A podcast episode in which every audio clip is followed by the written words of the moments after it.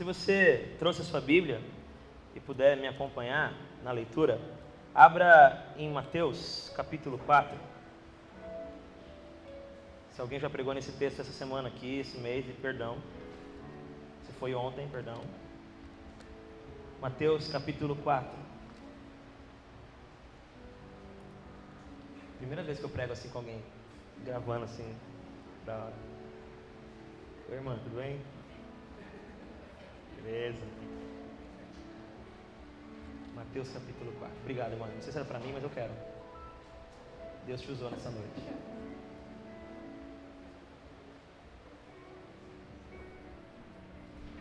Alguns anos atrás eu tive uma experiência marcante e que é o link com o texto que eu quero ler. Eu queria abrir uma conta no Bradesco. Quem aqui já quis abrir conta no Bradesco? Bradesco levanta a mão e confessa o pecado. Só eu que pequei? Então tá bom, há mais alguns aqui. E eu fui lá no Bradesco para abrir conta e o rapaz olhou para mim e perguntou algumas coisas. Você tem carteira assinada? Eu falei, não. Você tem olerite e tal? Eu falei, também não. Eu trouxe algumas coisas aqui. Ele falou, não, espera aí. Eu fiquei esperando, meu irmão. Eu fui um obediente. E tinha uma fila e todo mundo era atendido, menos eu. E aí chegava gente nova, era atendida e eu ficava ali parado. Eu não aguentava mais aquilo. Eu levantei de novo, falei, ó, oh, eu tô aqui esperando. Ele disse, espera mais um pouquinho. Eu sentei. Aí foi chegando gente, até que chegou um palmeirense e foi atendido antes de mim. Aí eu me revoltei. Não, tem coisa que eu aguento, tem coisa que é impossível, mano. Aí eu fui lá e falei, cara, o palmeirense aqui, você atendeu ele, e eu nada. Para resumir a história, depois de esperar muito tempo, ele disse para mim que eu não podia abrir conta. Eu falei, mas que você não disse isso antes?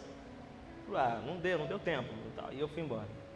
Mas a primeira coisa que eu senti dentro de mim quando ele disse que eu não podia abrir a conta foi assim: como eu queria que meu pai fosse o dono do Bradesco. Sério. Eu ia chegar nele e perguntar: sabe quem eu sou? Sabe meu sobrenome? Eu ia pegar a identidade e mostrar para ele assim. Ele, pô, você é filho do dono do Bradesco, desculpe e tal. Eu queria que o, o dono do Bradesco fosse meu pai para que eu pudesse mudar aquela situação de maneira imediata. Não me preocupava com o caráter do dono do Bradesco, eu não sabia o nome dele, eu não sabia se ele era um bom pai. Aquilo ali naquele momento não importava.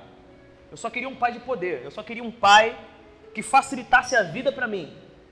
Não importa se ele me ligaria no Natal, não importa se ele mandaria um cartão, não importa se ele lembraria de me visitar, se ele seria um bom avô, não. O que eu queria era um pai de poder para que a minha vida fosse resolvida naquele momento. Isso marcou a minha história.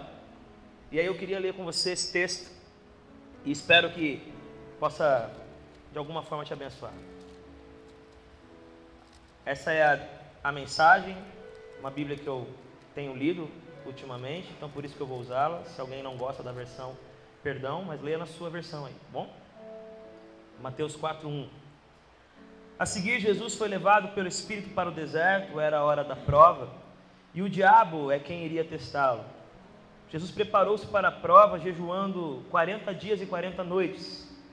O jejum deixou-o com muita fome, e o diabo aproveitou-se disso para aplicar a primeira prova. Já que você é o filho de Deus, dá ordem e transforma essas pedras em pães. Citando Deuteronômio, Jesus respondeu: É preciso mais do que pão para permanecer vivo. São necessárias palavras firmes que procedem da boca de Deus. Para a segunda prova, o diabo levou Jesus à cidade santa, ele o pôs na parte mais alta do templo e desafiou: Já que você é o filho de Deus, pule. Para instigá-lo, o diabo citou o Salmo 91. Ele o entregou ao cuidado dos anjos tanto o protegerão que você não machucará nem mesmo o dedo numa pedra. Jesus contra-atacou com outra citação de Deuteronômio: Não tenha a ousadia de testar o Senhor seu Deus. Para a terceira prova, o diabo transportou até o pico de uma imensa montanha. Tentando ser convincente, mostrou-lhe todos os reinos da terra com todo o seu fascínio. Então fez a proposta: Tudo isso é meu, basta que você se ajoelhe e me adore, e tudo será seu. A resposta de Jesus foi curta e direta: caia fora, Satanás. E mais uma vez recorreu a Deuteronômio para repreendê-lo. Adore somente ao Senhor, o seu Deus, sirva ao Senhor com absoluta inteireza de coração. Fim da prova. O diabo fugiu e no lugar dele vieram anjos. Anjos cercaram Jesus e cuidaram dele. Amém? Vamos orar. Eu te peço, Deus, que a Sua palavra venha antes da minha, depois da minha, impregnada na minha. que o seu coração seja maior do que o meu, que as minhas preocupações sejam muito menores do que o seu propósito, que a sua vontade nesse lugar. Obrigado pelos meus irmãos que estão aqui, minhas irmãs. Obrigado pelas suas experiências que culminaram nesse lugar. Obrigado pelas histórias que eles viveram, das difíceis até as melhores, porque elas convergiram nesse tempo, Pai. Que eles possam, assim como eu, aprender a agradecer pelo, pelo caminho trilhado, se o destino que nós chegamos é valioso. Porque é onde nós estaríamos se o passado fosse diferente. Obrigado porque o Senhor é bom e isso é incontestável. Eu oro assim em nome de Jesus. Amém. Hoje eu quero conversar com você sobre as características que as pessoas acreditam que um filho de Deus tem que ter. O que o mundo, o que o sistema que a gente vive, o que a própria igreja às vezes, o que você e eu em alguns momentos acreditamos que um filho de Deus tem que ser, tem que ter, tem que mostrar para provar que ele e Deus têm uma relação profunda. A primeira coisa que eu aprendo com esse texto é que o meu pão não depende da habilidade das minhas palavras. Que o pão não depende de uma magia e de um segredo que é acionado com uma palavra certa que eu aprendi com o céu. O que Satanás disse para Jesus, entre tantas outras coisas que podem ser interpretadas, foi a seguinte coisa: quando você ora, o mundo muda, muda. Quando você ora, as coisas acontecem, quando você ora, você reconhece que você é filho de Deus? Então ora agora. Usa a palavra diante de Deus, do seu Pai, e através da sua palavra muda essa pedra em pão, muda a situação imediata que você está vivendo, resolve o seu problema, recitando uma frase pronta, derramando diante de Deus alguma oração que você aprendeu em algum grupo, Começa a desvendar os mistérios através das coisas que você aprendeu a decifrar com o poder da palavra. Eu não sei você, mas eu convivo com gente, e eu sou assim também, que tenta mostrar para si mesmo que tem uma relação com Deus, avaliando a sua vida a partir daquilo que ele consegue determinar com as suas palavras. Não, não, vai dar tudo certo, sim, Deus está comigo. Não, aquela pessoa vai mudar sim. E nós começamos a investir as nossas palavras como se fossem sementes espirituais que mudassem o cenário do campo aberto. E quando isso não começa a acontecer, e quando as nossas palavras não mudam o nosso Pai, e quando as nossas palavras continuam fazendo com que as pedras sejam pedras, e quando as nossas palavras não resolvem o nosso vício, e quando nós ficamos dizendo para nós mesmos: Eu não sinto mais dor, eu não sinto mais dor, mas a gente sente. Nós começamos a ser questionados por nós mesmos se Deus é nosso Pai. Existe uma coisa na sua vida e na minha vida que o diabo usa, que o mundo usa e que você mesmo usa de maneira equivocada para testar se você é filho de Deus. Essas orações que você faz transformam a realidade imediata que você vive. Ah, eu sempre tentei ser crente, eu sempre tentei ser de Deus, irmão. Quando eu era adolescente, eu comecei com essa coisa de cantar, de pregar. Pregar não, mas cantar, ministrar louvor e tal. E eu me lembro que eu, eu falava coisas assim, absurdas, que quem que quem é ingênuo, de quem ainda é menino, eu achava que tudo ia ser resolvido com o meu joelho dobrado, eu achava que tudo que estava acidentado seria aplanado apenas com o meu olhar cristão, eu achava que eu viveria uma vida protegida de tudo e de todos, porque eu era servo de Deus. Aí um dia eu fui numa igreja, cantei e tal, foi uma benção, não por, por mim, o pastor que pregou foi top, então foi uma benção e tal. E aí eu fui para casa, eu fui para casa levitando. E aí eu fui orar e tal, orei, agradeci a Deus. E de repente, de noite, meu dente começou a doer. Meu dente começou a doer. A coisa mais normal do mundo, para mim, pelo menos. Você talvez nunca tenha passado por isso. E aí eu estava lá, eu comecei assim a, a, minha, a minha relação com Deus. Deus, você é meu pai. Diga uma palavra, meu dente sarará. Você nem vir aqui, manda uma palavra e meu dente sarará. Mano, eu estava numa pegada. Aí fechei o olho para obrigado, Senhor, e fui deitar. Não passou. Aí eu, depois de um tempo, levantei de novo. Senhor, meu dente está doendo mesmo. Eu sei que o Senhor tem todo o poder. O Senhor abriu o mar vermelho. O Senhor mandou corvos levar pão para Elias. Aí comecei a decifrar, é, declamar a Bíblia para Deus. Não. O que, que é um dente para você? Nada. Em nome de Jesus, toca e tal, beleza. Fui deitar, não passou. Terceira oração. Você está aí? Você existe? Você me ama? Entende? O fato de Deus não fazer que a minha palavra mudasse exatamente o que eu estava vivendo, porque a minha palavra não me fez viver um alívio imediato, eu comecei a questionar se ele era meu pai, se ele era meu Deus. Por quê? Porque de alguma forma nós aprendemos que uma das provas de que Deus é nosso pai é que a nossa palavra muda tudo. E aí, quando as suas orações não são atendidas da maneira que você esperava, e quando as suas vigílias não surtem o efeito que prometeram para você, e quando as campanhas não desatam aquele nó, pelo contrário, ele fica mais apertado, nós começamos a questionar se Deus realmente é Deus na nossa vida. Nessa noite, eu queria dizer que a resposta de Jesus para o inimigo das nossas almas foi a seguinte: Não, Satanás, você não está entendendo nada. Eu não vivo a vida transformando a vida com o poder da minha palavra, baseado na minha necessidade. Eu vivo debaixo de uma palavra que me faz viver por propósitos, por missão. A questão não é submeter o mundo à minha palavra, mas é submeter o meu mundo à palavra do meu Pai. Ser filho dele não significa que ele faz tudo o que eu quero. Ser filho dele é entender que ele é tão bom e eu quero fazer o que ele quer. Ser filho dele é significar para a alma que se está doendo, que se eu estou sofrendo, é porque de alguma maneira isso vai ser redimido, transformado. Ser filho dele não é mudar tudo através de um sopro santo, é entender que o vento é um, perdão, que o espírito é um vento que sopra e eu não sei para onde vai nem de onde vem. O filho de Deus se revela na dependência de viver o evangelho. Mesmo quando o evangelho te coloca num lugar que nós não gostaríamos de estar. Eu não sei como é que você tem vivido a sua vida de fé. Mas se você tem colocado esperança demais nas suas palavras, que elas vão mudar tudo e que tudo vai ser bonito e tudo vai ser legal, cuidado, porque isso não é sintoma de espiritualidade. O apóstolo Paulo orou e Deus não tirou o espinho da carne. O próprio Jesus orou dizendo: Se for possível, afasta de mim esse cálice, mas seja feita a sua vontade, não a minha.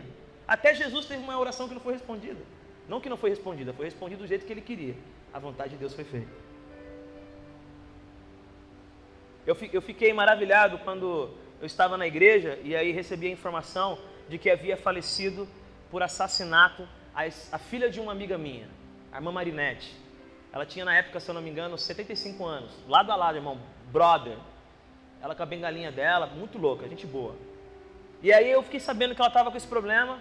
Eu falei, eu vou lá, eu vou lá dar uma palavra para ela, eu vou lá, ela deve estar tá arrebentada, ela deve estar tá cansada, não quer mais saber de Deus. Ela deve estar arrasada. Quantas vezes ela orou pela família? Quantas vezes ela orou para que Deus protegesse a casa dela? Quantas vezes ela pediu para que o Senhor curasse, convertesse, mudasse a vida da filha que tinha problema com, com algumas coisas? Mas mesmo que ela orasse, alguém entrou pela janela. Mesmo que ela orasse, a faca entrou no corpo. E mesmo que ela orasse, mesmo que ela jejuasse, a sua filha morreu. Quando eu cheguei lá, pronto, eu estava eu tava lendo o apóstolo Paulo, as dificuldades dessa, dessa vida, as tribulações dessa vida são pequenas comparadas à glória que virá. Eu fiquei decorando vários textos para tentar falar para ela. Quando eu cheguei, ela veio correndo na minha direção. Falei, meu Deus, ela está querendo muito me ouvir mesmo. Ela colocou a mão no meu ombro e já comecei a ficar desapavorado. Esqueci tudo. Só vinha a frase do Chico Xavier na minha cabeça, mais nada. Esqueci tudo da Bíblia, mano. Falei, e agora? Só vinha a frase de Facebook. Ah! Brincadeira, é Orkut na época. E, é, faz tempo. E quando eu estava pronto para tentar falar alguma coisa para ela, ela me perguntou: Como é que você está? Falei: O quê? Eu fiquei sabendo. Seu pai disse que estava com dor de dente. Eu queria dizer que eu estou orando por você, viu? Irmão, irmão, o que, que é isso? O corpo da filha dela estava no banheiro ainda e ela estava orando pelo meu dente, mano. Sabe por quê? Porque ela não orava para mudar a sua realidade imediata apenas, mesmo que ela tivesse a expectativa. Ela orava para estar preparada para a realidade que ela tinha que viver. A oração não é apenas aquilo que muda a realidade, é aquilo que nos, nos transforma ao ponto de que se a realidade não mudar, nós continuaremos vivendo. Eu acho lindo quando o salmista diz assim: Ainda que eu andasse pelo vale, eu não temerei mal algum, por quê? Aí tem uma incoerência poética e tem um problema de imagem. Deus é luz. Como é que pode Deus, sendo luz, estar com ele e ele estar na sombra? Porque tem, tem muitos momentos na vida em que a luz de Deus não acaba com a sombra, ela impede que a sombra acabe com você. E a maior prova de que a luz está com você é que a sombra não impediu que você caminhasse, que você vivesse, que você experimentasse a presença dele. Já disse um poeta que a fé é uma luz que nos ajuda a conviver com as nossas sombras. A fé não é clarear o caminho inteiro, é conseguir dar mais um passo, mais um passo, mais um passo, mais um passo. Eu não sei qual tem sido a sua experiência com Deus, mas acredite nisso. As suas orações, ou as suas determinações, as suas palavras positivas, os seus gritos, não use isso como característica de um filho de Deus, nem como uma medida, nem como um critério. Você pode se frustrar. Se Jesus pensasse assim, Satanás teria conseguido derrubá-lo. Mas ele entende que ser filho de Deus não é ter uma palavra que o mundo tem que submeter, é submeter o seu mundo à palavra do Pai. A segunda coisa, para eu caminhar mais rápido, a gente acredita no coração, ou só eu, você também não é assim, porque você tá, é outra galera, você é de outra escola, pessoal mais top. Mas na minha cabeça, eu provo que sou filho de Deus quando eu provo para todos que o céu está do meu lado. O céu está do meu lado, mano. Tem anjo voando. Tem anjo tudo telado ao meu redor, acampado. Não, não mexe comigo, tem anjo aqui. Gabriel mora na frente da minha casa. Arcanjo Miguel toma café comigo, cuidado. Sabe? Eu começo a tentar uma vida onde eu entendo que sou de Deus, quando os sinais de que o céu está do meu lado são claros. Então aquela pessoa que está me perseguindo no trabalho, ela morre. O céu está do meu lado. Manja! E aí aquela professora que fica perseguindo você na escola é despedida. O céu está do meu lado, sinal. Aquele pastor que falou mal de você, a igreja dele vai falir. Deus está do meu lado. E você começa a acreditar de que existem sinais que provam que Deus está do teu lado. Satanás disse para ele: Jesus, sobe aqui, agora pula. Porque quando você pular, todo mundo vai ver que o céu está do seu lado. Vai vir anjo de tudo quanto é lugar e você não vai quebrar a cara, você não vai se machucar, você não vai cair, você não vai se ferir. Porque a gente mostra que é filho de Deus quando o céu faz tudo por nós. Não tem sangue, não tem arranhão, não tem gripe. O céu está do seu lado. E aí a saúde perfeita, o céu está do meu lado. O casado, casamento perfeito, o céu está do meu lado. Dinheiro perfeito, o céu está do meu lado.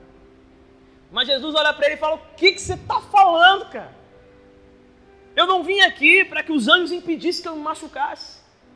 Eu não vim aqui para provar com sinais de que eu sou filho de Deus, pelo contrário. Eu vim aqui e não vou colocar o meu Deus à prova, o meu Pai à prova. O que ele pediu de mim é: se machuque pelas pessoas. O que ele disse para mim é: se fira pelas pessoas, sangre pelas pessoas. É bonito quando Jesus diz assim para os discípulos: se eu quisesse, eu oraria, e o meu pai agora mandaria legiões de anjos para impedir que eu fosse preso, mas é para isso mesmo que eu vim, galera. Pode sair daqui. Eu não quero provar para ninguém que o céu está do meu lado, eu quero provar que eu estou do lado do céu. Eu vim cumprir o reino do céu nesse lugar. E ninguém vai precisar de mais nada a não ser o meu sangue, o meu sacrifício, a minha dor para entender que eu sou Deus. Mas como isso vai acontecer? Essa é, esse é a loucura do Evangelho. Eu não vou cegar Pilatos. Eu não vou ficar fazendo Herodes perder a voz. Eu não vou derreter as lanças do dos romanos. Eu não vou, não vou. Os anjos não vão me impedir de me machucar, porque é para isso que eu vim. Se você está esperando manifestações sobrenaturais para provar que você é filho de Deus, meu irmão, você está esquecendo o evangelho que diz assim: alguém te persegue? Ore por ele. Esse é o sinal que você é do céu. Mostre que você está do lado do céu. Quem é do céu ora por aquele que é perseguido, que o persegue. Tem inimigo, brother? Ama esse cara, ama essa menina, ama essa pessoa. Porque você mostra que você está do lado do céu. Sabe? Aquela cena que todo mundo quer viver. Eu sei que você já pensou nisso. De repente você leva um tapa, sabe? Você... Aí vem alguém, mano, e te protege. Já aconteceu com você, já aconteceu comigo, mano. É muito louco. Mano. O meu irmão chegou em casa apavorado porque alguém queria bater nele. Eu não sabia quem era. Eu não sabia, irmãos. E eu saí para defendê-lo. E quando eu saí para defendê-lo, eu vi que o rapaz era duas vezes maior do que eu. Mas eu tive, que, eu tive vergonha de desistir. Então eu continuei andando. O que, que você quer, mano? E pedindo para Deus, manda um anjo aí, manda alguma coisa. Pode ser o menorzinho, mas manda. Morrendo de medo, eu não vou encarar isso aí, dar, vai dar errado. Vai dar errado. O nome do cara é Juscelino, irmão. Juscelino. Aí e ele lutava boxe. Aí teve uma hora que ele tirou o chinelo. Quando ele tirou o chinelo, meu irmão, ele fez assim, ó, tirou o chinelo e veio vindo. Falei, qual é que é, irmão? Você tá louco? Ele veio assim mesmo, aqui. Não tá filmando não, mano. Tá louco? Cara. Cara. Daqui a pouco veio meu irmão, mais velho, me abraçou assim. Eu falei, obrigado. Chega aí, mano, chega aí. Obrigado, Júnior. Me tira daqui. Chega aí, mano. E fui saindo. A gente sempre quer que alguém resolva a nossa briga, né, mano? Aí alguém, se na Bíblia tivesse assim, seria mais legal. Se alguém bater na sua face, fica tranquilo. Vai vir um anjo vai bater na dele, sabe? Esse tipo louco, mano. Eu ia gostar disso aí. Mas quando alguém bater no seu rosto, Deus não está preocupado em mostrar que o céu está do seu lado. Ele está preocupado que você mostre que você está do lado do céu, da outra face. Porque você é do lado do céu. E quando alguém mandar você andar uma milha, anda duas, para mostrar de quem você está do lado, do lado do céu. Satanás não vem mandar anjo nenhum, não vem falar, não, eu vim aqui para me ferir. Guarde isso no seu coração. O reino de Deus é sinalizado por aquele que mostra que está do lado de Deus, não aquele que quer provar que Deus está do seu lado. Até porque Deus está do lado da verdade, da Sua palavra, daquilo que é, que é o Evangelho. Ele não passa a mão na cabeça de filho desobediente, rebelde. E também não facilita a vida de todo mundo. Prova disso é Estevão que morreu apedrejado. Mas enquanto as pedras, as pedras vinham, não veio anjo nenhum para ficar na frente impedindo que elas o atingissem. Pelo contrário, ele mostrou que estava do lado do céu. Pai, perdoa esses homens. Não lhes impute esse pecado. Esse cara estava do lado do céu. E sabe qual foi o único lugar que viram um anjo? No rosto dele. Disseram: Nós vimos o seu rosto como se fosse de um anjo esse cara estava do lado do céu, mano. Muito louco. Meu filho vai chamar Estevão desse dia agora. Não reclama. Tô brincando. Tô brincando. Brincadeira. Se ela vir pra cima, vai que o anjo não protege. Brincadeira, amor. Ela é mais forte que eu. Eu termino dizendo que a gente acredita muita e muitas vezes, por mais que nós não sejamos às vezes exagerados como algumas denominações, como algumas linhas de pensamento, Talvez nós nos achamos até meio discretos nisso, mas lá no fundinho da alma, a gente crê que a prova que somos filhos de Deus é que quando a gente se ajoelha, Ele dá, Ele doa, Ele entrega. Quando a gente se ajoelha, o céu se move, abre a janela do céu e Deus manda mesmo. E manda bens, e manda dinheiro, e manda saúde, e manda presentes, e manda. E a gente começa a ter uma relação aonde a prova de que nós somos filhos de Deus é porque a gente tem tudo que a gente precisa. Aí, claro, dizer que a gente tem tudo que a gente precisa, alguém já poderia dizer, mas é claro, a gente tem tudo que a gente precisa, Deus nos supre nas nossas necessidades. Beleza, mas o apóstolo Paulo passou fome. Pelo menos ele falou, está escrito lá. Está escrito lá.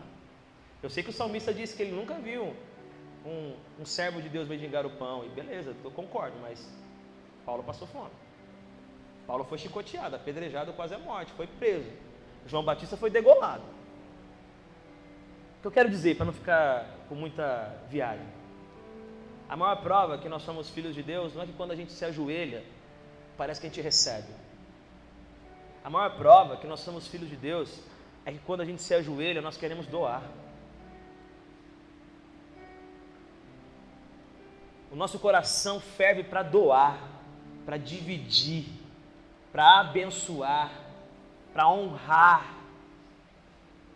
Aquele que se parece com o Pai, escuta Jesus dizendo: Ó, oh, meu Pai, meu Pai, Ele manda o sol, Ele manda chuva sobre justos e injustos, sobre bons e maus, porque meu Pai é doador.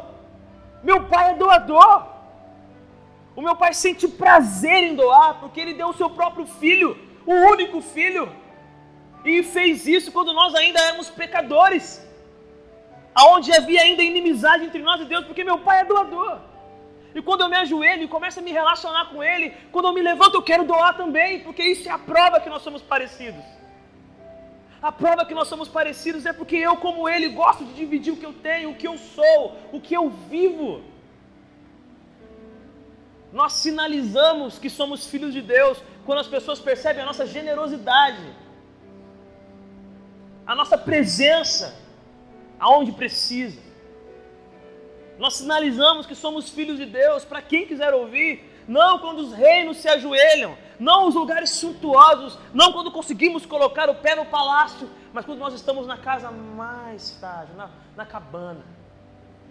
Quando a gente entra nos lugares que só Jesus entraria, cara, é ali que a gente revela que somos filhos de Deus. Essa teologia, é, essa linha de pregação, que para eu ser filho de Deus eu tenho que ter muito dinheiro, meu irmão, eu estou perdido então. Eu, se Satanás vier e falar isso para mim, então eu não sou filho de Deus. Agora, uma coisa que nós temos tentado, nas nossas limitações, na nossa ganância, no nosso egoísmo, na nossa vaidade também, com o nosso coração pecaminoso, nada perfeito, mas temos tentado, é doar. Porque quando você divide o que você é, você sinaliza de quem você é filho. Eu termino minha palavra, eu espero que o tempo tenha rolado aí, com a banda me ajudando. Ah, tá que tá rolando. Eu tenho três irmãos, todos eles são incrivelmente bonitos, belos, esbeltos, porque isso é uma característica da minha família, amém? Alguns creem, amém.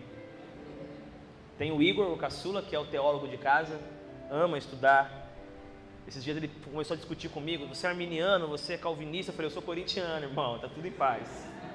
Pá!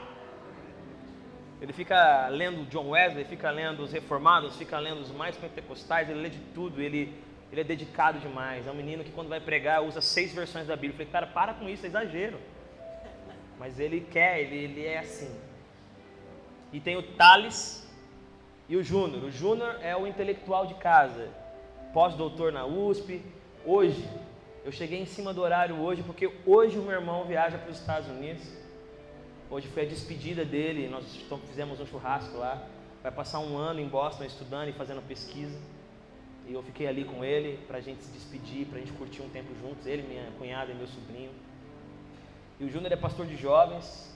A coisa que ele mais gosta de fazer é servir a Deus, amar a Deus. Ele foi ficar um ano na, na França cheio de trabalho, cheio de coisa para fazer. Aí ele ficou procurando uma igreja, não encontrou nenhuma igreja batista, nem presbiteriana, não achou congregacional, ele só achou assembleia por lá. E ele achou uma igreja assembleia que ele se simpatizou muito, mas ele foi lá só para né, congregar numa igreja, virou pastor de jovens da igreja. Meu irmão, ele, ele, ele é, mano, ele ama isso. Se ele pudesse viver fazendo isso, ele vivia. Tem um projeto muito louco de jiu-jitsu, onde ele trabalha com a comunidade, prega a palavra. Cara, é muito top. Meu irmão é bacana. E tem o Thales. O Thales é o evangelista. O Thales meu irmão. Quando eu olho para ele, eu fico falando para ele: Você, qual é o seu nome? Emanuel, príncipe da paz, Deus conosco. Ele parece Jesus demais, mano. Fui para a praia com ele esses dias. Eu fiquei olhando para ele, porque quando ele começou a entrar na água, eu pensei que ele ia andar em cima das águas. Eu fiquei olhando, falei, será que ele vai mergulhar? Quando ele pisou e caiu na água, eu falei, ah, tudo bem, não é tão perfeito assim. Ufa, é ser humano. É essa pegada Thales. Thales é embaçado, mano. Thales pregou pro PCC inteiro da vila, mano. Cheguei em casa, o líder do PCC na minha calçada chorando, mano. Três semanas depois morreu. Não sei se o Thales orou para ele morrer, mas ele morreu. E o Thales falou para ele, é a sua única oportunidade, cara. Falando, o Thales tem esses bagulho, mano. Se ele te encontrar e falar que é a última oportunidade, se arrepende. o negócio é pesado. Tô brincando. Mas é verdade, ele pregou pro cara, mano. E aí o Thales é, e eu morávamos até pouco tempo juntos. Eu passei numa rua, o pessoal não aguenta mais ouvir essa história, desculpa. Passei numa rua e eu vi um garotinho e ele tem um problema de saúde, ele tem uma deficiência, uma doença fatal. E era para ele ter morrido com 6 anos de idade, ele tinha 10 na época. Só que eu não sabia de nada disso, porque quando eu vi o menino, eu olhei, fiquei triste um pouquinho, fui para casa, sem saber o nome dele, falei, mãe, o que tem para jantar? Jantei. Orei por ele três segundos, Deus abençoe aquele garoto e segui minha vida. Thales não, mano. Thales colou no moleque. Chegou junto, já perguntou aí, qual é o seu nome, irmão? Gustavo. Aí ficou, ficou brother dele, assim, irmão mesmo. Porque ele queria abençoar a vida dele, ele queria, ele queria ser alguém especial na vida do Gustavo, porque o Gustavo era especial. E perguntou para o Gustavo: Gustavo, qual é o seu sonho? E o Gustavo respondeu: Meu sonho é ir no McDonald's. Não ria dele. Com 10 anos de idade, mano. O que, que o Thales fez? Levou no McDonald's, mano. E ainda pagou tudo, claro. Perguntou de novo para o Gustavo em outro dia: O que, que você quer da vida? O que, que é seu sonho? Ele falou: Quero ir no cinema. Eu nunca fui no cinema. Thales fez o quê? Levou o cara no cinema, mano. Foi top. Perguntou de novo: Qual é o seu sonho? E o Gustavo respondeu: Meu sonho é ir para a praia. O que, que o Thales fez? Pegou meu dinheiro e levou o Gustavo para a praia. Filmou tudo. Gustavo na beira da água, água na canela, assim, gritando para me afogar. Muito louco. O Thales, era aniversário do Thales, Gustavo no primeiro banco. Era jogo de futebol, Thales sentado do lado do Gustavo. Todo mundo agora sabia quem era o Gustavo. Gustavo era amigo do Thales. Olha o amigo do Thales ali. O Thales tornou ele visível para as pessoas. O amor tornou ele visível. Aí eu estou em casa. Quem é que chama no portão? O Gustavo. A voz dele é muito fina, pior do que o Anderson Silva quando está gripado. Bem fininho. Não, gripado não, fica mais grosso, nada a ver com o que eu falei, esquece. E aí quando eu saí no portão, fechado o portão, era o Gustavo. E ele não estava com a chave na hora, eu fiquei tentando olhar para ele, porque ele é muito pequeno mesmo, menor que eu, não dá para ver. Eu falei, o que, que foi, Gustavo? Eu quero falar com o Thales, o Thales está ocupado, eu posso te ajudar? Ele pode. Aí ele levantou uma sacolinha assim, mano, aquele bracinho magro, bem magro. Peguei a sacola, era um pacote de leite integral. Falei, mano, esse moleque é demais, já está querendo fazer evangelismo com o Thales. Aí eu perguntei, brother, vai ter evangelismo? O Thales te chamou para entregar leite? Ele falou, não, não, não é isso não. É porque eu estava em casa e eu falei para minha mãe, mãe, o Thales é muito legal com a gente, mãe, a família dele é muito legal com a gente, quero dar um presente para eles. O que, que a gente tem para dar? E eles começaram a andar pela casa procurando alguma coisa que eles tivessem dois, para dar um. Eles tinham dois pacotes de leite. E ele chegou carregando aquele pacote, brother, como se fosse diamante. Mano. Cuidado aí, cuidado aí. Eu peguei aquele, aquele presente, agradeci, entrei chorando já, né, mano? Aí dei aquele pacote pro meu pai, meu pai chorou. Dei pra minha mãe, minha mãe chorou. Dei pro meu irmão caçula, meu irmão caçula chorou. Dei pro Thales, Thales não chorou, insensível. Brincadeira, chorou também. Por que eu estou dizendo isso? O amor que o Thales teve pelo Gustavo foi tão grande que o, que o Gustavo sentiu vontade de doar. Ele não queria ter coisas, ele queria dar coisas. Porque quando o amor te encontra, você quer se parecer com o amor. E o amor doa. Aquele leite ninguém bebeu, tá lá, até ficar. Vixe, vai até virar purpurina, sei lá, vai ficar lá.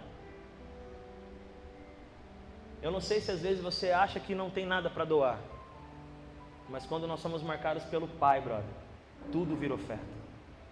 Um pacote de leite, uma carta, uma ligação de meia hora, pego o busão, vou até lá e fico com ele até ele parar de chorar. Deus transforma o que você tem naquilo que alguém precisa. Se você é filho de Deus, eu sei que você é, em nome de Jesus, para de ficar acreditando que nós temos palavras mágicas se você quiser achar que essa palavra tem algum valor. Pelo contrário, o Filho de Deus é aquele que, a despeito do cenário, a despeito das circunstâncias que nos cercam, submete tudo isso à palavra de Deus. O troféu ou, ou a vaia é para Deus. O bom ou ruim é para Deus. Esse cenário é dele. Eu não vou mudar tudo. Eu mudo tudo que Ele quiser que eu mude. Se você e eu queremos demonstrar que somos filhos de Deus para nós mesmos, nós precisamos parar de achar que o céu tem que provar que está do nosso lado. É a gente que tem que estar do lado do céu. Não é uma vida de privilégio porque somos dele, é uma vida de sacrifício porque somos dele. Não é uma vida para ficar longe do inferno, pelo contrário, a Bíblia diz que nós, assim como Jesus, invadiremos o inferno. As portas do inferno não prevalecerão contra a igreja de Jesus, brother. É a gente que vai para lá e vai tirar quem está ali dentro.